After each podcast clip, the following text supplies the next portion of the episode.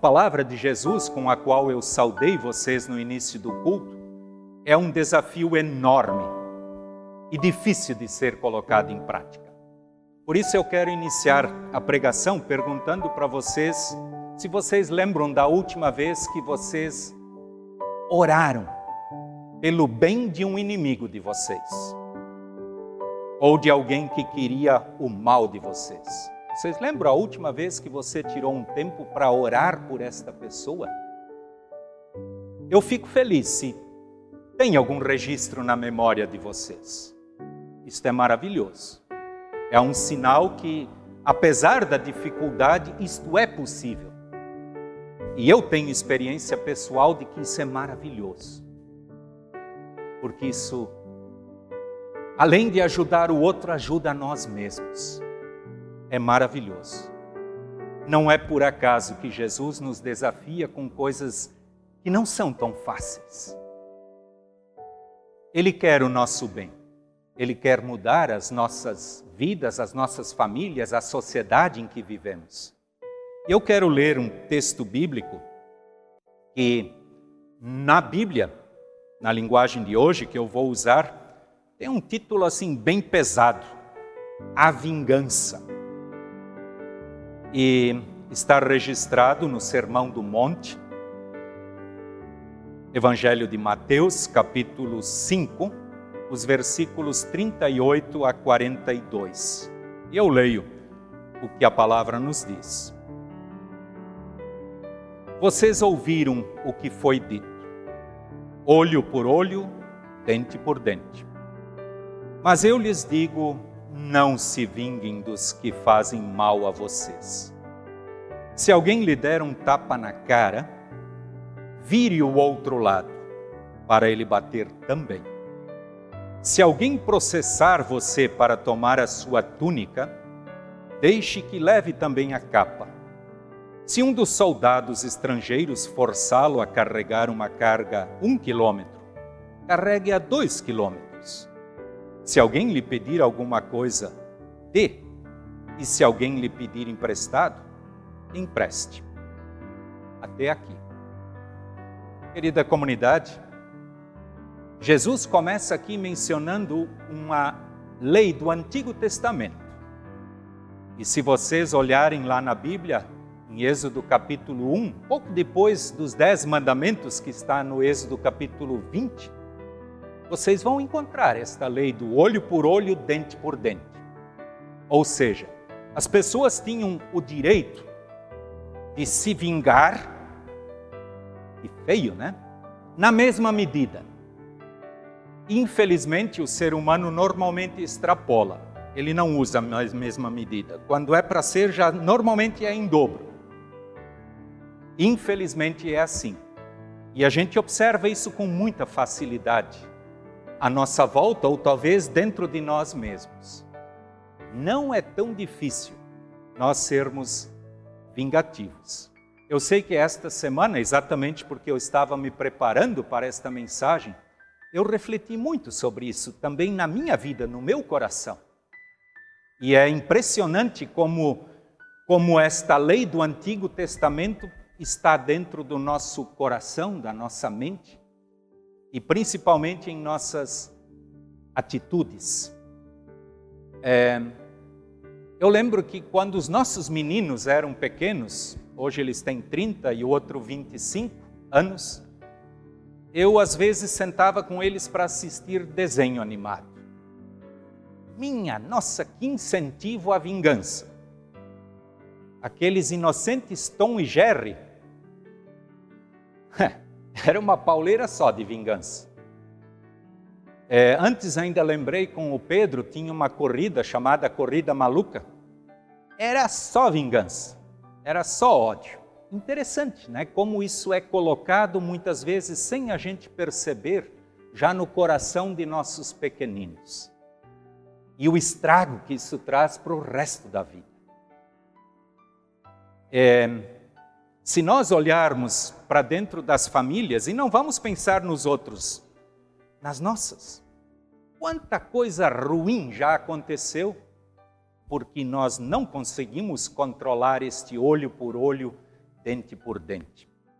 E antes eu disse que normalmente nós nem usamos a do Antigo Testamento, mas a gente aumenta aquela. Porque lá o Antigo Testamento dizia elas por elas. Matou? Pode matar. Bateu na cara? Bate também.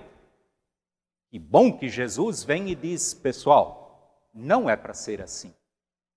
E é isso que nós temos que aprender aqui hoje.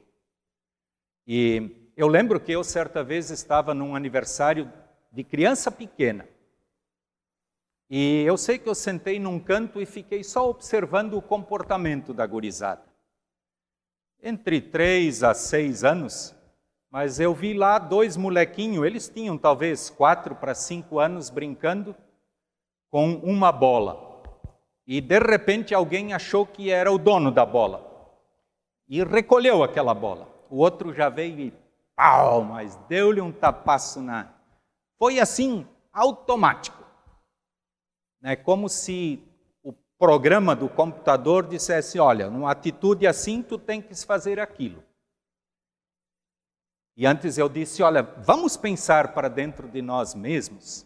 Eu sei que eu já mencionei isso aqui várias vezes, mas não me importa em falar de novo de como a vingança está dentro de nós. Eu gostava muito de jogar futebol. Não jogo mais. E agora até nem estou mais gostando de assistir. Mas em todo caso, a vingança sempre estava dentro de mim. Era impressionante né? Se alguém me derrubava, se alguém me dava uma cotovelada, ou, qual, ou não dava outro. No próximo encontro, tinha troco. Impressionante. E eu não precisava botar isso na minha mente e dizer, Marcos, ele te derrubou, agora tu vais lá e dá uma nele também. Era automático. Por quê? Na verdade, porque não é para ser assim. Infelizmente, aquilo que nós devemos fazer sempre é um pouco mais difícil de ser feito. E aqui eu lembro, certa vez, quando eu visitei um, um agricultor, lá no interior de Presidente Getúlio, ele me deixou pensar sobre algo muito importante que acontece na nossa vida, essa questão do automático, da coisa ruim. Ele um dia me disse o seguinte: porque a roça de milho estava cheia de capim. Ele disse: interessante, né, pastor? Aquilo que a gente quer, aquilo que a gente precisa, aquilo que é bom, a gente precisa plantar, precisa semear, plantar e cuidar. Aquilo que é ruim vem sozinho. Eu não plantei esse capim aqui, ele veio sozinho. Na nossa vida não é diferente. O ódio, a vingança, ela já está dentro de nós. E ela brota sozinho. Não precisa nem de chuva, como está acontecendo lá fora agora. Infelizmente é assim. E Jesus vem e diz: pessoal, não é para ser assim. Ele diz lá: vocês ouviram o que foi dito, mas eu digo para vocês: não se vinguem dos que fazem mal a você. Se alguém lhe der um tapa na cara, vire o outro lado. Hum, quem é que já fez isso? Eu posso dizer para vocês que eu já levei alguns tapaços no rosto, mas normalmente foi do meu pai ou da minha mãe. E confesso para vocês que eu jamais ofereci o outro lado. Normalmente, quando eu levava um tapaço, eu saía correndo para não levar o segundo. Eu nunca ofereci o outro lado. Que triste, né? Mas como é que tem sido a nossa vida agora? Eu sei que aqui tem crianças entre nós. Nós somos assim. A natureza simplesmente, nós não podemos deixar a, a natureza maligna tomar conta. Por isso nós precisamos e muito da ajuda de Jesus, todos os dias. E quero dizer para vocês, a vingança é algo que destrói e muito. Destrói famílias, casamentos. Ela destrói pessoas, ela destrói vidas, ela destrói amizades, ela destrói tudo. Talvez vocês já sentiram, experimentaram em suas vidas a destruição que a vingança traz. Não é bom. não deve ser colocado em, or, em, em, em ação em nossas vidas. Nós precisamos da ajuda de Deus para deixar isto de lado. Eu sei que é difícil. Na hora em que nós estamos revoltados ou às vezes até com ódio, agir de forma contrária. Porque o que, que Jesus está dizendo para nós? Que se alguém age com ódio contra nós, nós deveríamos dar uma resposta com amor. Que complicado. É possível? Sim, é possível. Porque Jesus nos promete que Ele vai nos ajudar. E podem ter certeza. Eu já experimentei isso várias vezes. Como é gostoso quando a gente deixa isso nas mãos de Deus. Ele sabe resolver isso. Ele sabe como fazer. Querida comunidade, e Jesus mostrou isso de uma forma muito concreta e direta, quando, pendurado na cruz, eu gosto muito dessas palavras de Jesus e eu muitas vezes uso ela lá no fundo do meu coração quando estou diante de situações complicadas.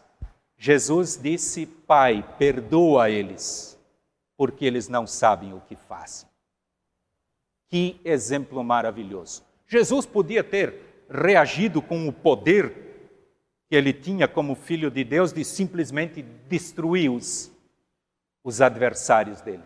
Ele disse: Pai, perdoa essa gente. Eles não sabem o que fazem. Jesus nos ensina, quando ensinou para vocês, para mim, para nós, a oração do Pai Nosso: Não nos deixes cair em tentação, mas livra-nos do mal. E vocês podem ter certeza que é um grande mal quando nós não conseguimos nos controlar e acabamos nos vingando isso é terrível. Eu sei que o apóstolo Paulo, o apóstolo Paulo entendeu isso muito bem. E ele colocou isso em palavras maravilhosas. Em Romanos 12, 21, o apóstolo Paulo diz: Não te deixes vencer pelo mal, mas vença o mal com o bem. Não te deixes vencer pelo mal mas vença o mal com o bem. É possível? É possível. É difícil? É difícil. E nós precisamos da ajuda de Jesus. Querida comunidade, não vamos destruir as nossas famílias, não vamos destruir o nosso casamento, o relacionamento com nossos filhos, com vizinhos, com amigos, no trabalho simplesmente usando a lei do Antigo Testamento. Jesus disse: não é assim. Não deve ser assim.